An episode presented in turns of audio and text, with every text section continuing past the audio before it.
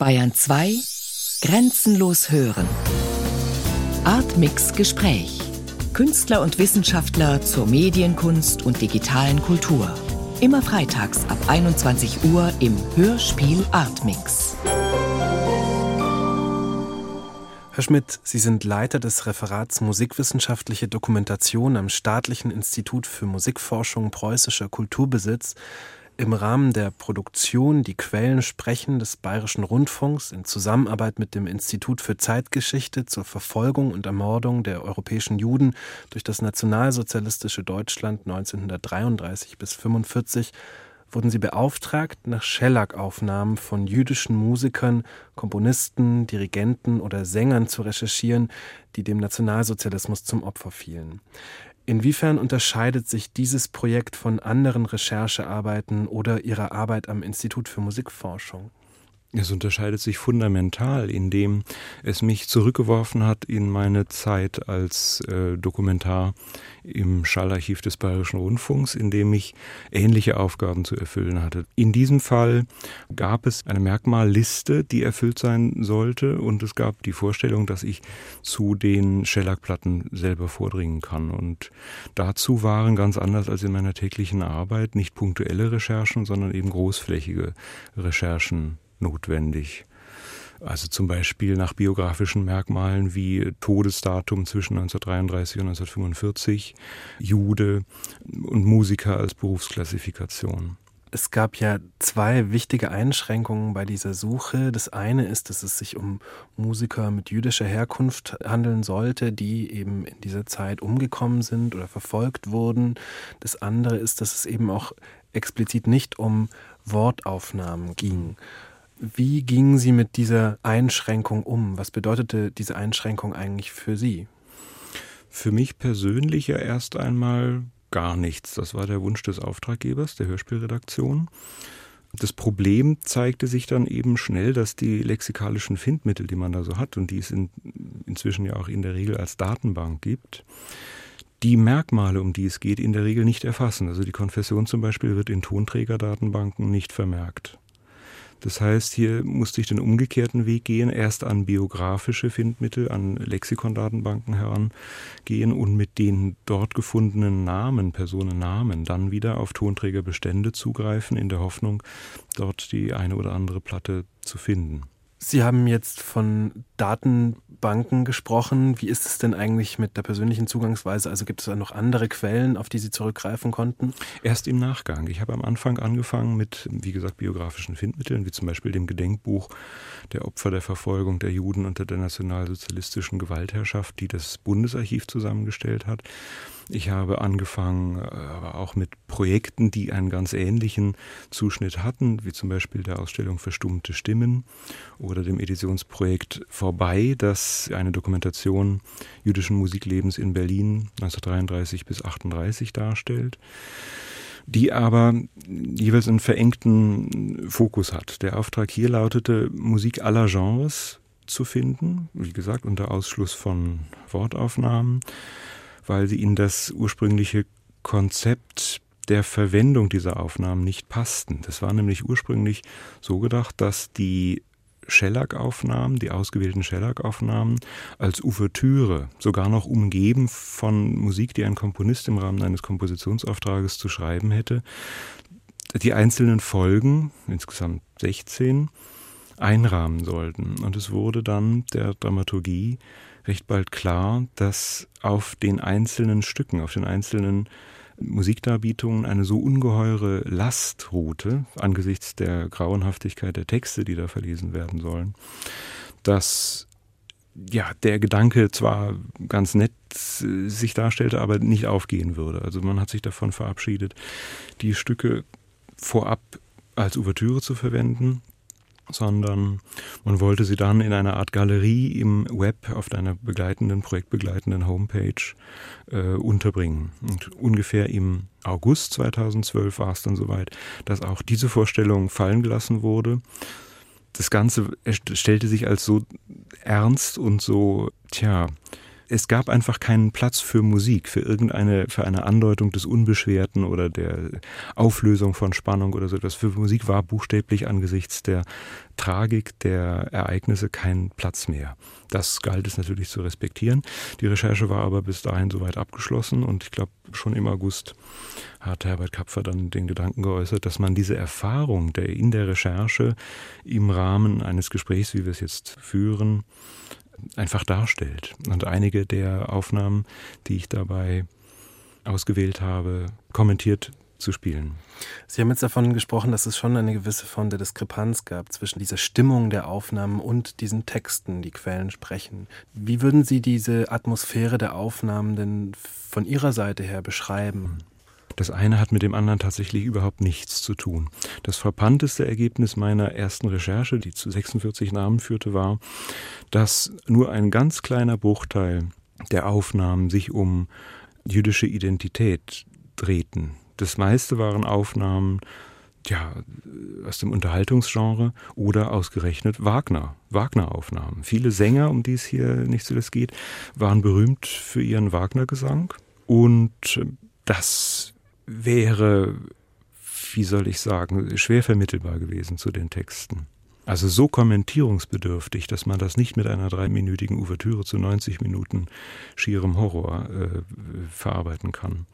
Das erzählt ja auch gleichzeitig davon, dass das jüdische Musikleben in Deutschland ja unglaublich breit aufgestellt war vor dieser Zeit und dass sowas anscheinend auch relativ normal war. Können Sie vielleicht mal grob abreißen, so in Ihren Worten, wie tief dieses jüdische Musikleben auch wirklich in dieser Kultur drin war? Das war ja gerade ein Teil der Überraschung. Es stellte sich in den Aufnahmen nicht unbedingt dar, dass es ein spezifisch jüdisches Musikleben überhaupt gab. Mhm. Das waren ganz normale Stücke, ganz normales Repertoire. Das liegt natürlich auch daran, dass die Schallplattenfirmen auf größtmöglichen Umsatz achten mussten und nicht unbedingt damit begonnen haben, Nischen zu füllen. Nicht? Also die haben produziert, was die Leute an Schlagern hören wollten, sie haben produziert, was an Opernarien gut ging. Und das war alles, unter anderem eben auch Wagner, das war Puccini, das waren, ja, wie gesagt, Schlager des Tages. Und nur zu einem geringen Teil war es jüdische Musik, waren es synagogale Gesänge zum Beispiel. Oder sind es jetzt Aufnahmen, die in der Retrospektive sozusagen hm, zum jüdischen Musikleben gehören könnten, wie zum Beispiel die Musik Gustav Mahlers, die aber zu der Zeit, glaube ich, nur in den Augen weniger eine spezifisch jüdische Note hatte. Mhm. Dies sagend weiß ich wohl, dass es antisemitische Tendenzen in Deutschland immer gegeben hat, in den 20er Jahren auch, und dass Mahler zu Lebzeiten wie auch danach natürlich auch als jüdischer Komponist missachtet wurde. Mhm. Trotzdem genoss er ein, ein, hohes Ansehen und trotzdem wurde seine Musik auch auf Schallplatten aufgenommen. So war es nicht. Dass das nicht häufiger passierte, lag eher an den Schwierigkeiten der Besetzung, an der schieren Länge seiner Werke, seiner Sinfonien, die ja kaum unter einer Stunde dauern. Das war alles mit dem Medium der Schallplatte, die in der Regel ja nicht länger als zweieinhalb bis vier Minuten pro Seite dauerte, nicht unbedingt kompatibel. Es gab relativ wenig Aufnahmen ganzer Werke. Auch Malerwerke gab es in großen Produktionen komplett, aber eben eher selten. Nicht? Und das hat aber wohl kaum mit Antisemitismus zu tun, sondern eher damit, dass die Schallplatten mutmaßlich nicht gut vermarktbar sind. Es war fast zeitgenössische Musik und das war damals wie heute nicht gefragt bei den Schallplattenfirmen. Mhm. Also man müsste es wahrscheinlich eher so ausdrücken, dass die jüdische Musik eigentlich ein Teil der komplett alltäglichen Musikkultur war, sondern dass es gewissermaßen ihren Kern betraf. Das war mein Eindruck, das war mein Eindruck, dass es keinen Unterschied gibt, dass die Künstler, die es zu der Prominenz gebracht haben, dass sie überhaupt Shellac-Platten machen konnten, sich nicht, also zumindest nicht in der Ausübung ihrer Kunst als Juden definierten sondern das waren Sänger oder Instrumentalisten oder Komponisten, die versucht haben, möglichst gute Musik zu schreiben.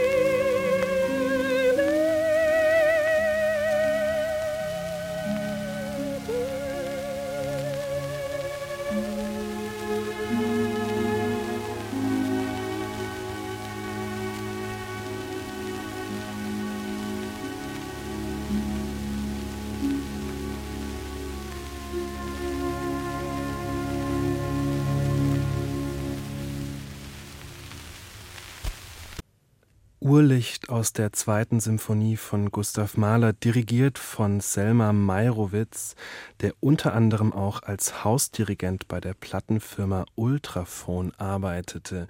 Gab es viele Komponisten, die für Schallplattenfirmen so gearbeitet haben? Ja, kann man so sagen. Eduard Königke zum Beispiel war Hausdirigent einer Schallplattenfirma. Meyrowitz, äh, nannten Sie richtig, war auch einer.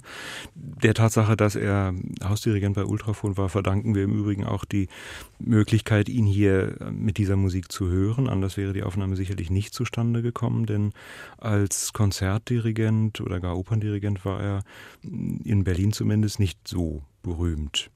Und bemerkenswert an ihm ist auch, dass er 1875 geboren zu den ersten gehört, neben Königke, der sich für die medienspezifischen Gegebenheiten der Schallplatte interessierte und der mit großer Hingabe an der Verbesserung des Klangbilds des aufgenommenen Orchesters zum Beispiel arbeitete. Wie war das bei der Recherche? Haben Sie Meyrowitz relativ schnell auffinden können oder war er dann doch auch einer, der eher versteckt war in den Archiven? Wie würden Sie das beschreiben? Ähm, ja, Meyrowitz war tatsächlich einer von denen, die, auf die ich erst sehr spät gestoßen wurde. Am Anfang erwähnte ich, dass ich anfing mit den Datenbanken, dann mit den Tonträgerdatenbanken und mich dann erst an bekannte Freunde und Experten wandte, die in dem Metier der Beschäftigung mit Schallplatten insgesamt und speziell mit den sogenannten Judaica, also mit den Tonträgern, an denen jüdische Künstler mitgewirkt haben, dass ich die erst relativ spät gefragt habe. Und einer der ersten Künstlernamen, die der Sammler Oliver Wohl hier in Berlin mir nannte, gehörte Selma Meyrowitz.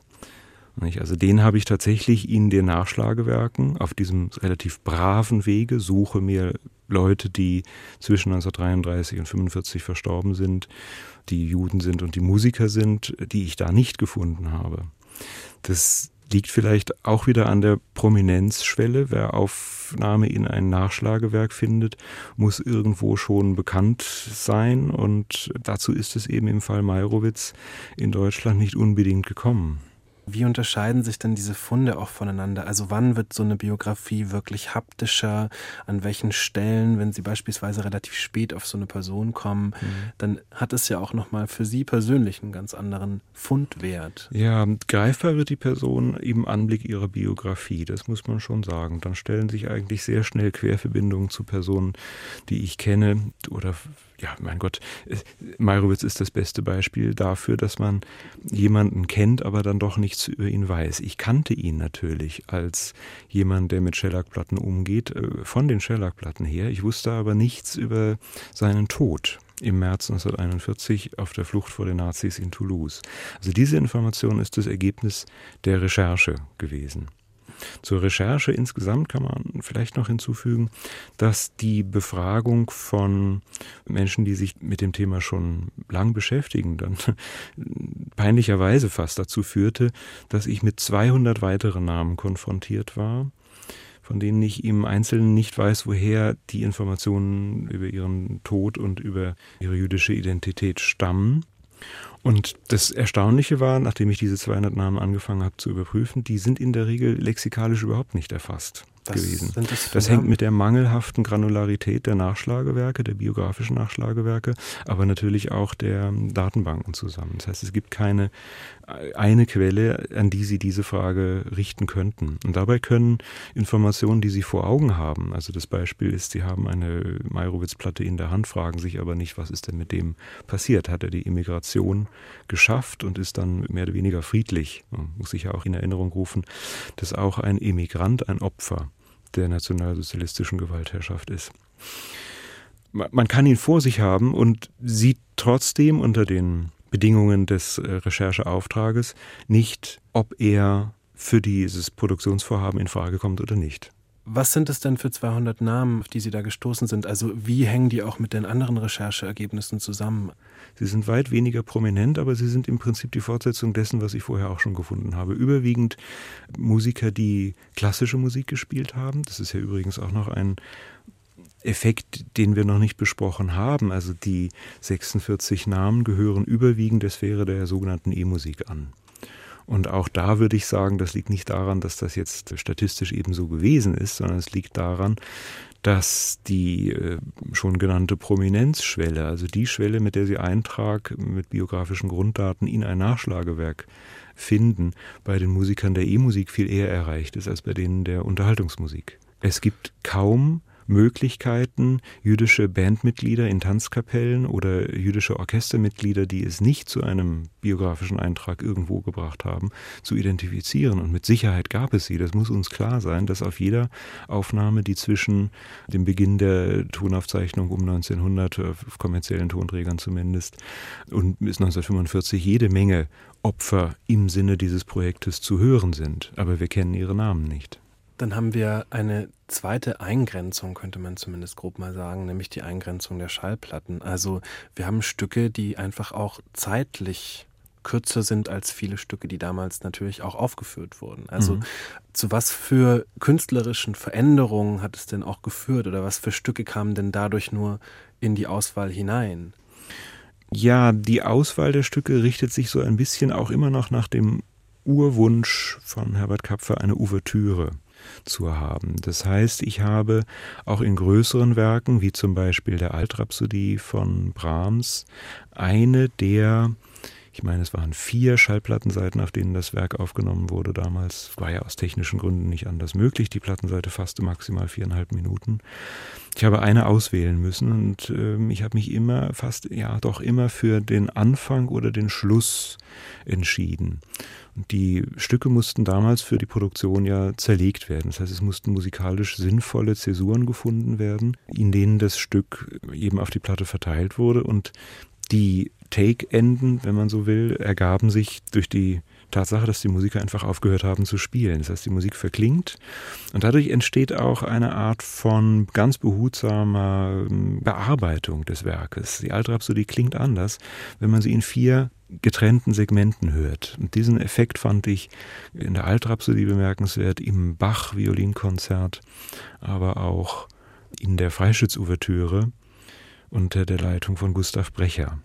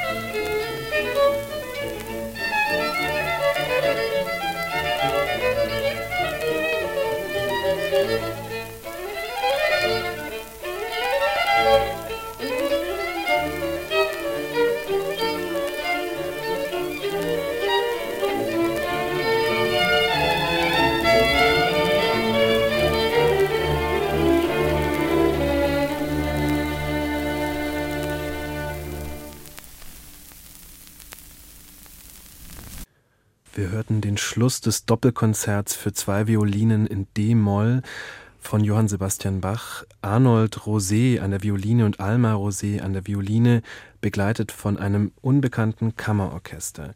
Wie ist es denn hier? Wie verhält es sich denn bei diesem Stück mit der Kürzung des Stückes insgesamt durch das Medium Schallplatte? Wie verändert sich denn die musikalische Textur? Ich finde, dass durch die Herauslösung oder die, Konzentration oder die Fokussierung auf den Schluss mit dem Übergang aus der Kadenz in den Schluss des Stückes eine, eine Konzentrationsleistung vollbracht wird. Ich kann mir vorstellen, dass man das gesamte, vielleicht 15-minütige Stück hört und von diesem Schluss weniger ergriffen ist, ja, wenn man das Stück im Gesamt hört. Also der Auszug führt dazu, dass ein, ein besonders hörenswerter Moment freigelegt wird, sozusagen. Das war nicht beabsichtigt, das hat sich so ergeben, das ist, das liegt an der Natur, in der Natur der Sache. Ja, und wenn man dann auch noch ähm, an die schreckliche Biografie von Alma Rosé denkt, sie war die Tochter von Arnold Rosé, den wir da gehört haben. Der Rosé war Konzertmeister der Wiener Philharmoniker und mit Gustav Mahler verwandt durch Heirat. Alma Rosé war seine Tochter. Und während Arnold Rosé nach England fliehen konnte, dort geblieben ist und eines natürlichen Todes in England starb, ist seine Tochter den Nazi-Schergen nicht entgangen, dadurch, dass sie sich wieder auf den Kontinent begeben hat, in den Niederlanden gearbeitet hat und dort hat sie ihr Rückreisevisum nach England verfallen lassen.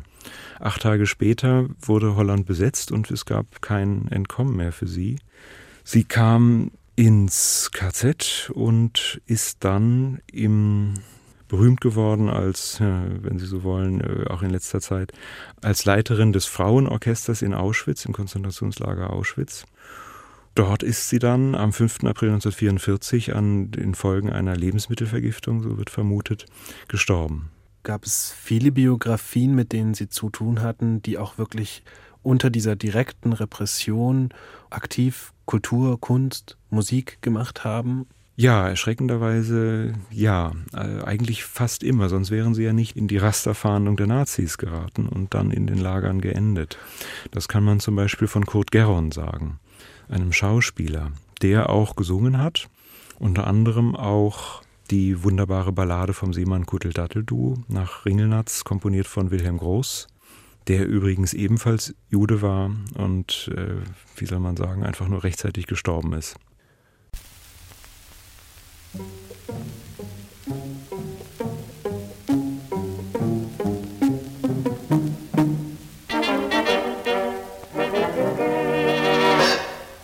Eine Bark lief ein in der Haber, von Sydney kommen, nachts 11.03 Uhr. Es roch nach Himbeeressig am Kai und nach Hundekadaver. Kuddeldadel, du ging ans Land. Die Rue Albani war ihm bekannt. Er kannte nahezu alle Hafenplätze.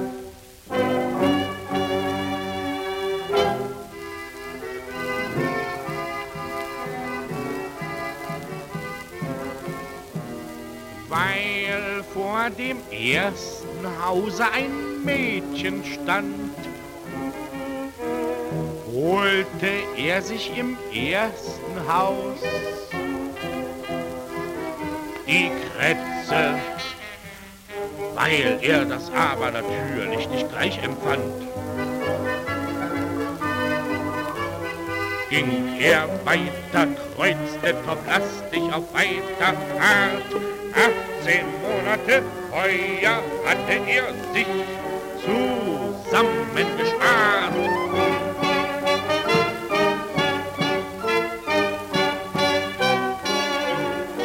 In Nummer 6 traktierte er Ivy und Kätchen.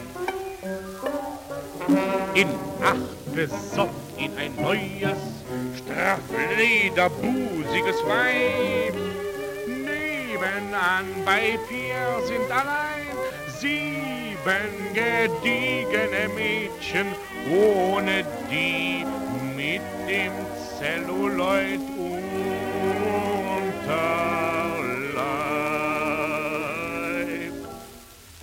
Daddel-du, the old Sailor Boy Kuddel verschenkte den Albatrosknochen, das Haifischrückgrat, die Schals, den Elefanten und die Saragossa-Buddel.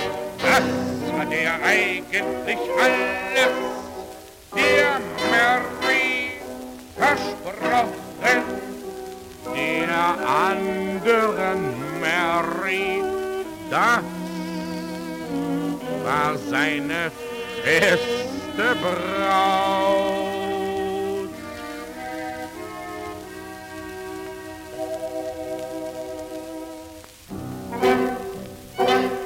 Daddeldu, hallo, Daddeldu, Daddeldu wurde fröhlich und laut.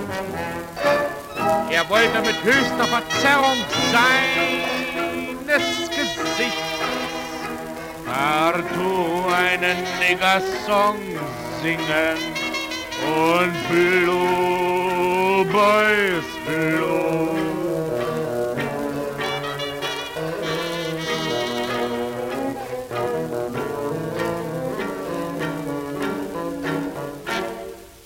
Aber es entrang ihm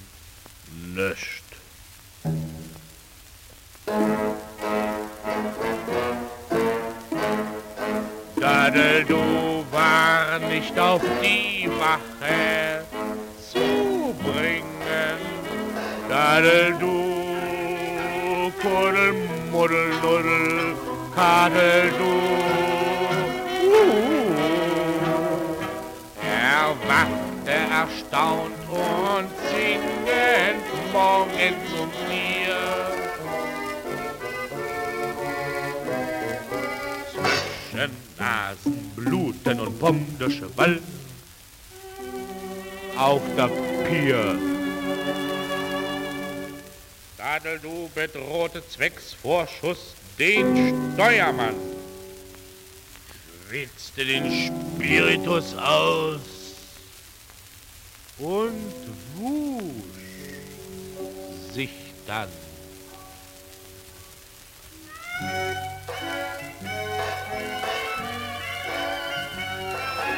Dadeldu ging nachmittags wieder an Land,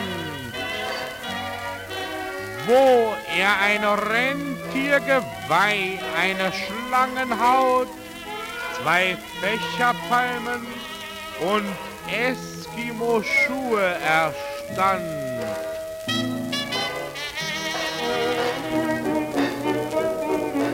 Das brachte er aus Australien, aus Australien,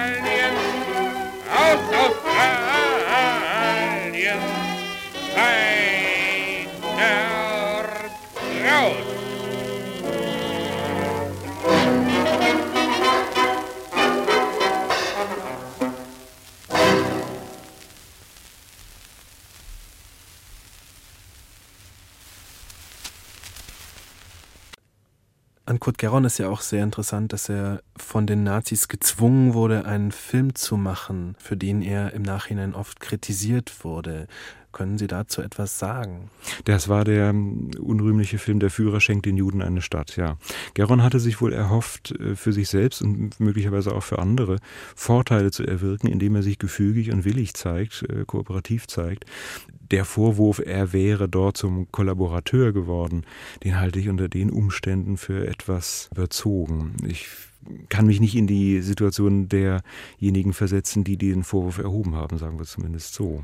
Was ist das für eine Biografie von Kurt Geron? Es ist doch sicherlich auch eine schillernde Persönlichkeit, mit Bert Brecht und Weil zusammenzuarbeiten ja. und ja. in den Filmen so eine große Prominenz zu haben. In den frühen Tonfilmen äh, zumal, Tonfilm. nicht wahr? Also in dem er im Blauen Engel mitgespielt hat, in dem Film Die drei von der Tankstelle ja, in der Ufer eigentlich abonniert war, sehr zu seinem Leidwesen, wie man lesen kann, weil er in vielen Uferfilmen der frühen Zeit, in vielen Ufertonfilmen mitgespielt hatte als markanter Bösewicht.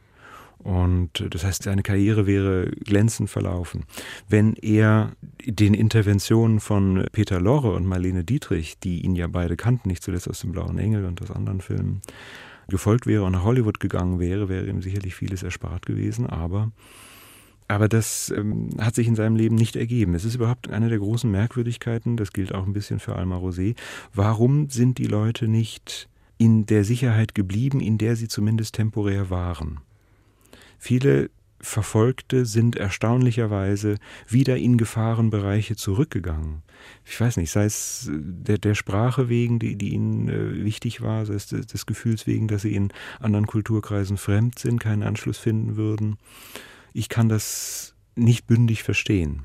Wenn man sich die Musikhistorie des 20. Jahrhunderts so ein bisschen in einem größeren Fokus anschaut, wie würden Sie das denn beschreiben? Also hier gibt es ja auch wirklich Fälle von Musikern, die in Vergessenheit geraten sind, ja letztlich auch durch die nationalsozialistische Kulturpolitik, mhm. von denen wir eigentlich auch gerade als Folge dieser Politik wenig mitbekommen haben, weshalb wir auch Musikgeschichte im größeren Zügen anders geschrieben haben, als sie eigentlich zu schreiben wäre.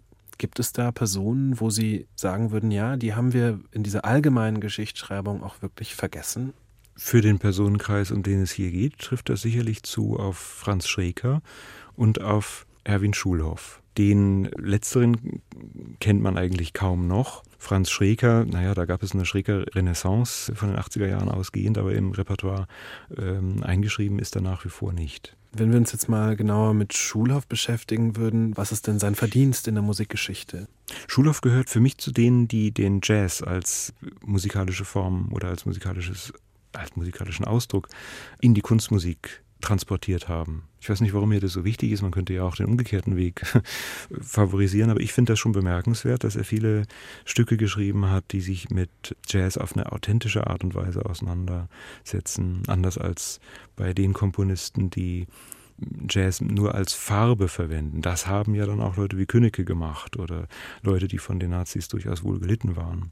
Zum Abschluss dieses ersten Teils zu Schellack-Aufnahmen jüdischer Musiker in den 20er und 30er Jahren hören wir hier und jetzt Erwin Schulhoffs Komposition Suite Nummer 2 Preludio und Melodia.